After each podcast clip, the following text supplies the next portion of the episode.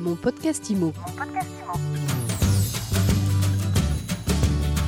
Bienvenue dans ce nouvel épisode de mon podcast IMO. Chaque jour et sur toutes les plateformes de podcast, vous retrouvez l'actualité de l'immobilier avec une interview et un invité. Aujourd'hui, notre invité, c'est Benoît Apparu. Bonjour Monsieur Apparu. Bonjour. Vous êtes président du directoire d'INLI, une filiale d'Action Logement. Nous allons parler de vos résultats de travail que vous entreprenez et euh, qui fonctionnent plutôt bien pour le moment. Mais avant toute chose, le but étant de parler de logement intermédiaire, on va commencer peut-être par définir ce qu'est le logement intermédiaire, si vous voulez bien. Oh, le logement intermédiaire, c'est euh, finalement quelque chose d'assez simple. Le logement locatif pour les classes moyennes.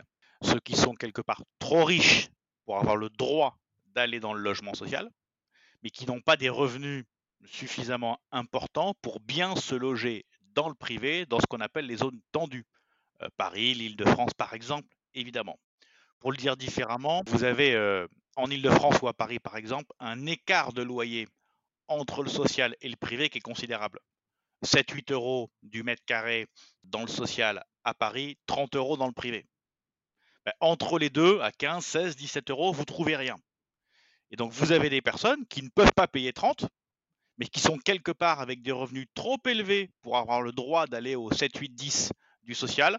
Eh ben, notre métier, c'est euh, de leur proposer une offre locative entre le social et le privé. Donc on n'est pas du social, on n'est pas du privé, on est intermédiaire entre les deux, d'où le mot de logement intermédiaire. Voilà pour la définition, c'est extrêmement clair. Et puis vous nous parliez, Benoît Apparu, euh, de l'île de France, parce que euh, INLI travaille sur justement le marché hein, de l'île de France, avec, je crois, 43 000 logements dans la région.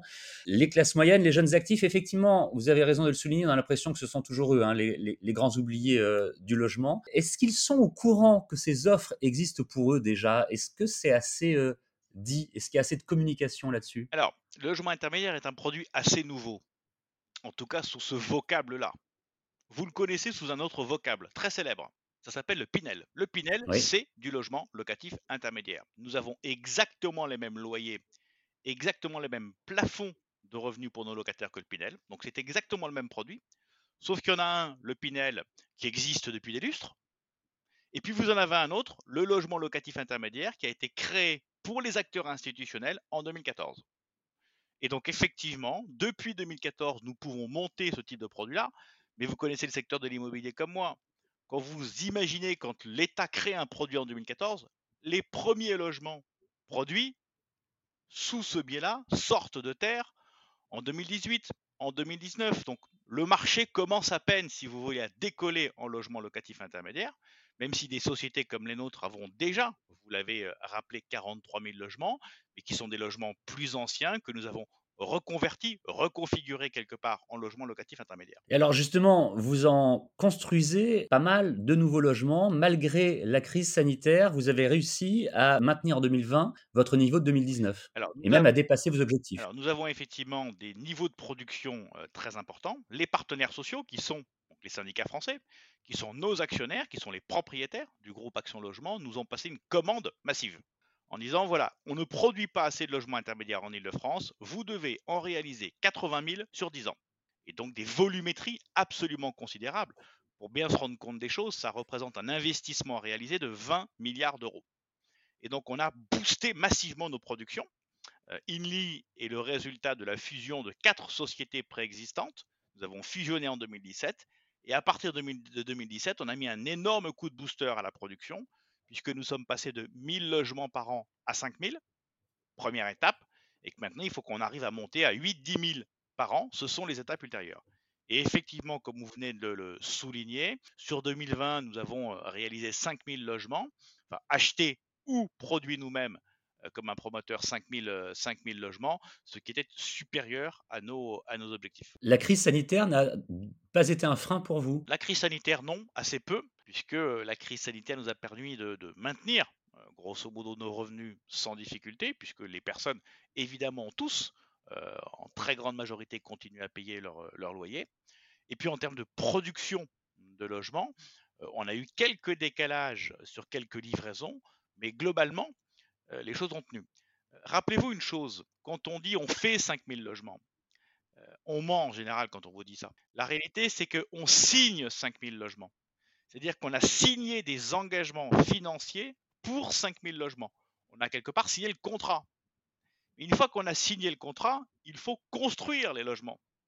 Et donc, quand on vous dit on a fait 5000 logements cette année, et c'est les chiffres qu'on utilise tous, hein, on a tous le même vocabulaire et le même référentiel, quand un bailleur social, un promoteur ou nous, on vous dit on a fait 5000 logements, ça signifie qu'on a signé 5000 logements. Mais ces 5000 logements ne sortiront de terre que dans 3 ou 4 ans. C'est toujours ce décalage énorme qu'on a dans l'immobilier. Oui, effectivement, c'est important euh, de bien le comprendre et de bien le décoder. Vous le disiez euh, à l'instant, Benoît Apparu, il faut augmenter massivement l'offre dans les prochaines années et dans les zones tendues, l'offre de ces logements euh, intermédiaires dont nous parlons depuis le début. Mais je crois que vous dites aussi qu'il faut que tous les acteurs se mobilisent. Est-ce que c'est le cas? On a probablement des vraies difficultés dans les années qui viennent. ces difficultés sont liées aux productions même de logements. On voit et on remarque tous que la production est en train de baisser. Elle baisse notamment parce que les collectivités locales, répondant à l'attente de leurs habitants, délivrent moins de permis de construire et souvent avec moins de hauteur, euh, sans, comme on dit, euh, saturer le plan local d'urbanisme. Et donc, on a effectivement une inquiétude sur 2021, sur 2022, sur 2023 et sur les années qui suivent parce qu'on sent clairement un appétit à la production de logements qui est en chute libre. Quelles que soient les formes du logement, du social, du privé, de l'accession à la propriété ou de l'intermédiaire, peu importe. Et donc évidemment, si vous avez un marché qui se rétrécit en production, mais que vous avez plus d'acheteurs, plus de demandes, plus de besoins, on va droit effectivement dans une nouvelle crise de logement, non pas une crise de production massive, euh, mais clairement une crise où nous aurons une offre de production qui sera très inférieure, très inférieure à la demande de logement. Et là, nous avons un vrai risque pour les années qui viennent. Parce que si vous produisez moins de logements et que vous avez, ce qui est le cas en France, et notamment en Ile-de-France, toujours plus d'habitants, bah, une démographie positive, moins de logements, ça marche pas. Alors comment ça se passe? Vous prenez votre bâton de pèlerin, ça occupe une grande part de votre emploi du temps pour essayer de convaincre? Oui, on essaie tous, les uns et les autres, de convaincre de la nécessité de la production, mais vous savez, c'est assez facile de convaincre quelqu'un qu'il y a une nécessité de logement. Il le vit très bien. Simplement, euh, la personne que vous allez convaincre va préférer que l'immeuble se construise dans la commune d'à côté, pas devant chez lui. Et c'est cette difficulté-là, c'est cette euh, contradiction-là qu'on a à gérer. Tout le monde sait qu'il y a besoin de logements en France. Et si vous faites un sondage, 95% des Français vous diront oui, oui, il faut produire plus de logements. Mais s'il vous plaît, vous ne le faites pas en droit de chez moi. Vous ne faites pas sur le terrain vague euh, qui est devant chez moi. Vous ne transformez pas les bureaux qui sont devant chez moi pour en faire du logement parce que moi, j'en veux pas. Faites-le ailleurs. Chez moi, c'est pas bien, il vaut mieux un, espace vert, il vaut mieux je sais pas quoi, il vaut mieux je sais pas quoi. Donc on est confronté à cette contradiction. Vous avez globalement des citoyens qui ne votent pas de production nouvelle de logement en face de chez eux, et je peux d'ailleurs les comprendre. Tout le monde préfère avoir un espace vert plutôt qu'avoir un immeuble qui se construit. Mais la réalité, c'est qu'effectivement, on a besoin de cette production-là. Donc malheureusement, cette force de conviction vis-à-vis -vis de nos concitoyens en la matière, elle est relativement faible. Je pense plutôt qu'il faudra se tourner vers d'autres, outils pour améliorer nos productions. Je pense notamment que le plan local d'urbanisme, qui est un document écrit par la mairie pour dire voilà ce qu'on a le droit de construire à tel endroit, je pense que c'est ce document d'urbanisme-là qu'il va falloir peut-être muscler en termes de production et surtout qu'il va falloir, comme on dit dans les jargons juridiques, rendre opposable à la mairie elle-même. En gros, la mairie écrit souvent dans ce document d'urbanisme, là, vous avez le droit de faire 7 étages. Ce pas des hauteurs, hein, c'est des hauteurs en général, c'est pas un nombre d'étages, mais peu importe. 7 étages. Et bien souvent, elle dit au promoteur, bon, t'es gentil, tu m'en feras 4 ou 5. Et c'est cette différence-là qu'il faut arriver à combler. C'était euh, un point extrêmement clair, extrêmement intéressant, important de parler effectivement du logement intermédiaire et, des paradoxes que euh, vous pouvez euh, rencontrer dans ce que vous faites et dans votre mission quotidienne, puisque vous le rappelez aussi hein, lorsqu'on vous lit qu'il s'agit d'une vraie mission de service d'intérêt général.